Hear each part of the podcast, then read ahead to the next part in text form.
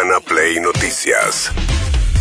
Todos los días, la información destacada. Con las voces de sus protagonistas. Búscanos en Spotify y seguinos para enterarte de todo lo que tenés que saber. Urbana Play Noticias. Un update con la información más importante. Urbana Play 1043. Una nueva experiencia.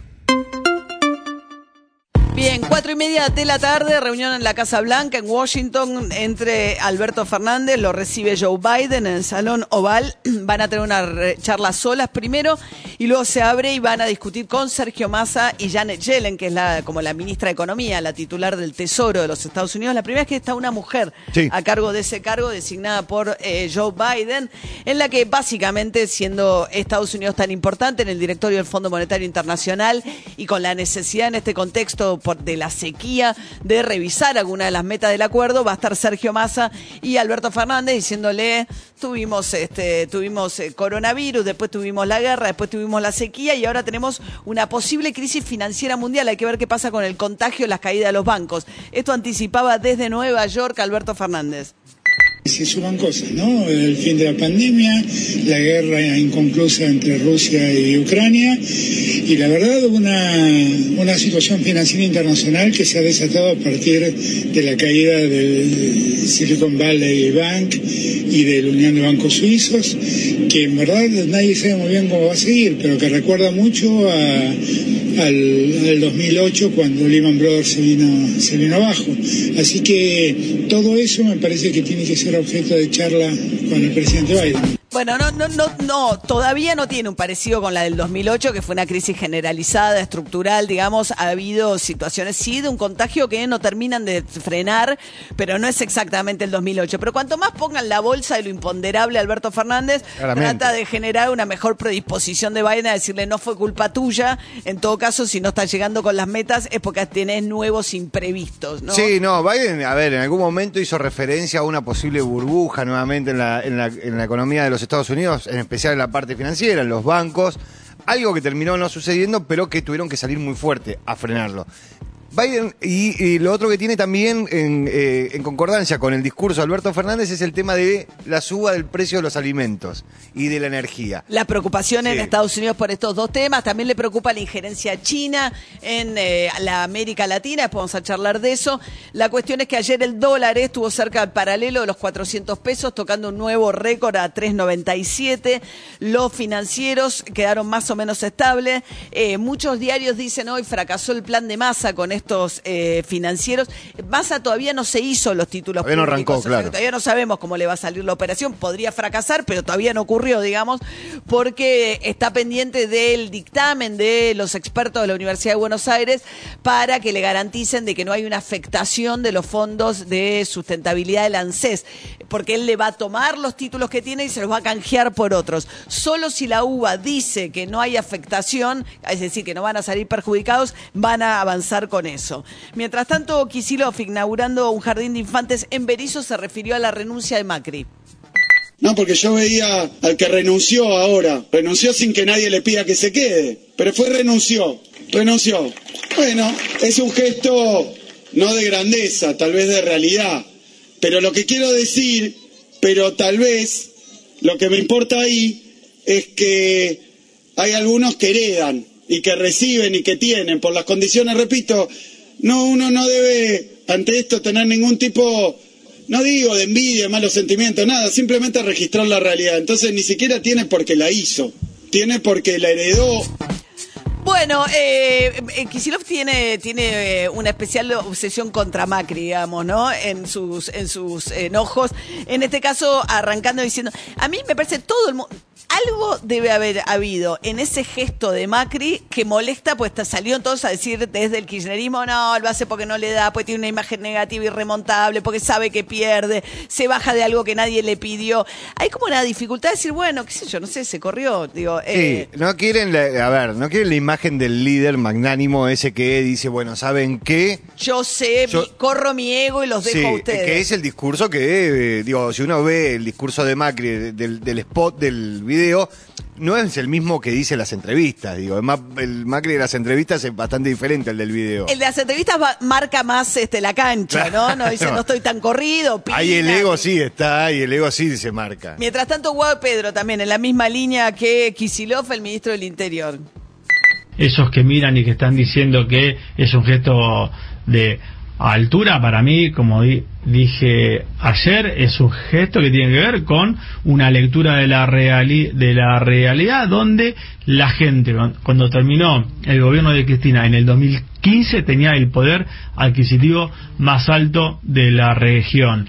Bajó el poder adquisitivo, la plata no alcanzaba, bueno, desarmó y destruyó un modelo que quieras o no, con sus defectos, con sus problemas, venía generando autonomía, creci- crecimiento, inclusión. Para mí dio las encuestas y se, y se dio cuenta que no le da la nafta.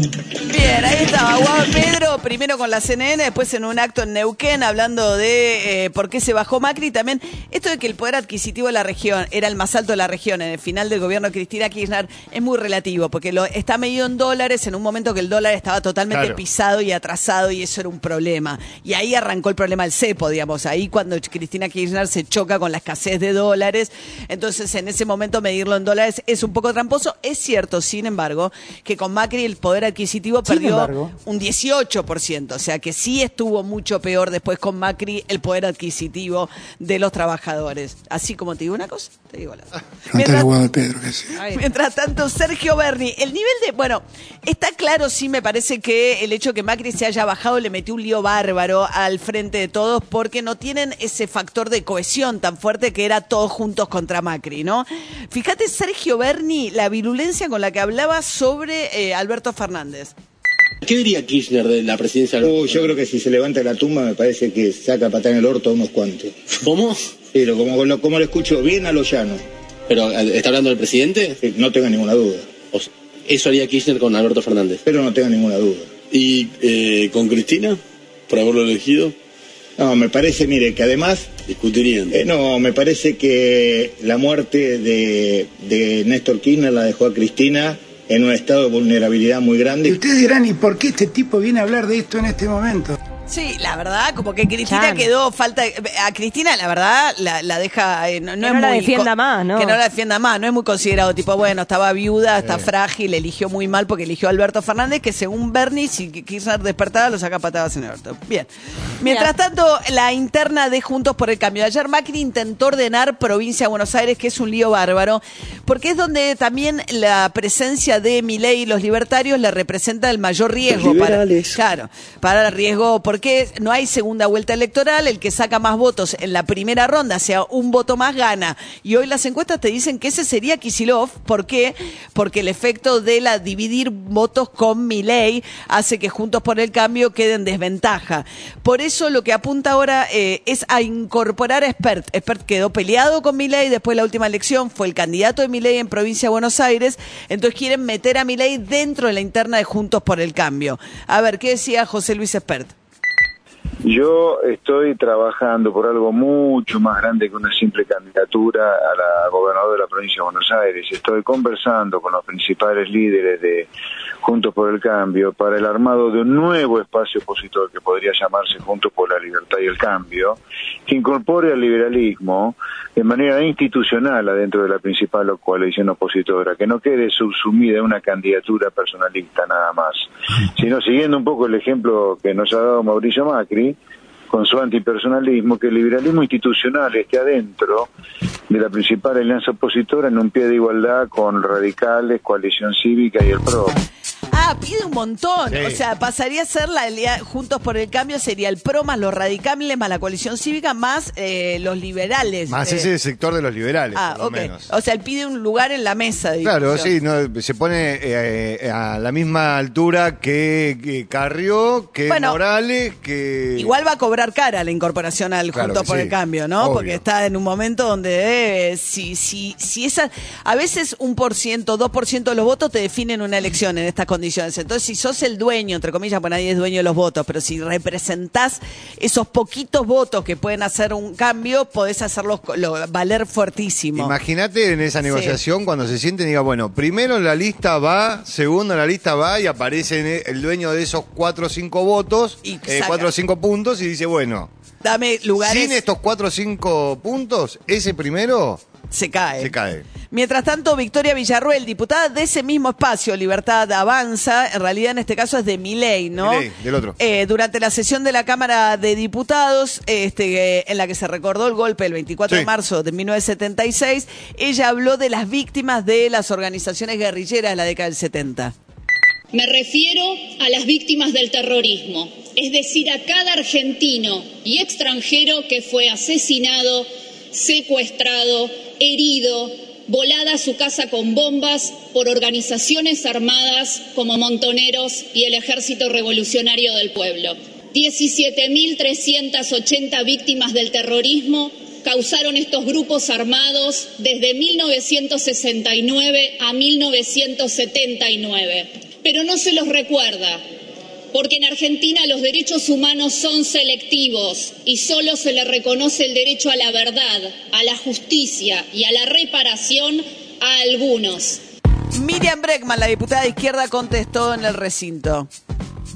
No estamos hablando del pasado cuando hablamos del negacionismo y de reivindicar la dictadura. Hace muy pocas horas, en la ciudad de La Plata, un grupo de fachitos ligados al centro Rittenhouse escrachó un local de nuestros compañeros de izquierda socialista. Pero ¿saben por qué quieren revivir el negacionismo? Porque ellos saben que sus políticas, cállese, cállese, cállate, cállate la boca, cállate la boca, deja de defender los genocidas, Villarroel. Discuten la cifra de 30.000 porque están dispuestos a hacerlo de nuevo.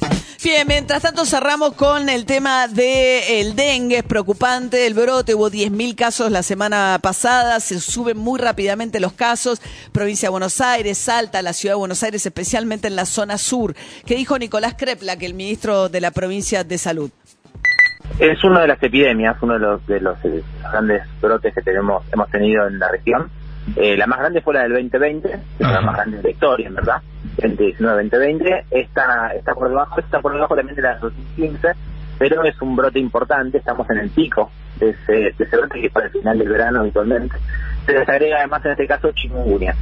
Eh, nosotros no tenemos eh, por el momento una gran tensión sobre el sistema de salud, sí consultas en las guardias, eh, pero bueno, es, para preocuparnos, sobre todo para ocuparnos, porque hay muchas medidas que uno puede tomar Bien, que sobre pueden todo- reducir el riesgo de tener estas enfermedades. Sobre todo preocupante para personas de riesgo y los que se contagian por segunda vez. Eh, el, el tema del dengue que se transmite a través del mosquito Aedes aegyptis, que es el que nace en nuestras casas. Así que a descacharrar y a evitar dejar agua acumulada en recipientes de todo tipo. Urbana Play Noticias.